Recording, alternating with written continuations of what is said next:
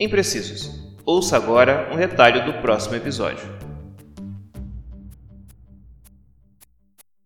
Então, Garcia, agora retomando a tua linha de raciocínio aí, eu, eu, você estava entrando na questão do que, que, vai ocorrer com o espaço liberado por essas, por essas. É, então, sobre espaço liberado, a, a, minha ideia aqui, na verdade, é simples. A gente vai finalmente ter a capacidade de fazer reforma agrária. Interessante esse ponto que você entrou, porque se por um lado parece ser uma opção, por outro, né, a, a, tecnologia agrária ela é muito, muito eficiente. Então você, eh, você é, economicamente falando, né, você consegue produzir muita coisa, né, é, com equipamentos completamente autônomos, né, e sem depender de muita gente. Então, se você pensar em reforma agrária no sentido de você produzir alimento, né, por, por, com pequenas propriedades dessas pessoas que vão receber seus pedaços de terra, é, e, assim, se por um lado é, é, isso é um sonho, né, durante muitas gerações, é, a gente vem falando muito,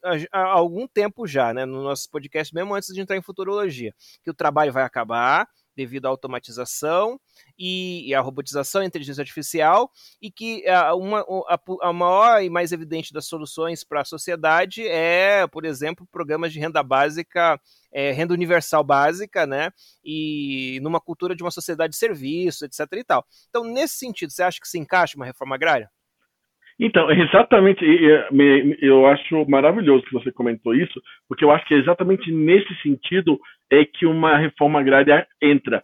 Por quê? O que você acha que é mais viável? A gente fazer uma renda básica, uma pensão vitalícia para uma população, ou pegar essa população e dar um pedaço de terra para ele viver por conta própria? Se eu entendi bem, essas comunidades que foram beneficiadas pela reforma agrária, elas meio que seriam autossustentáveis pelo que elas mesmas produzem a partir da terra. Eu não acho assim, eu acho que a renda básica, isso vai acontecer, eu não tenho dúvida a esse respeito, eu não sei quando.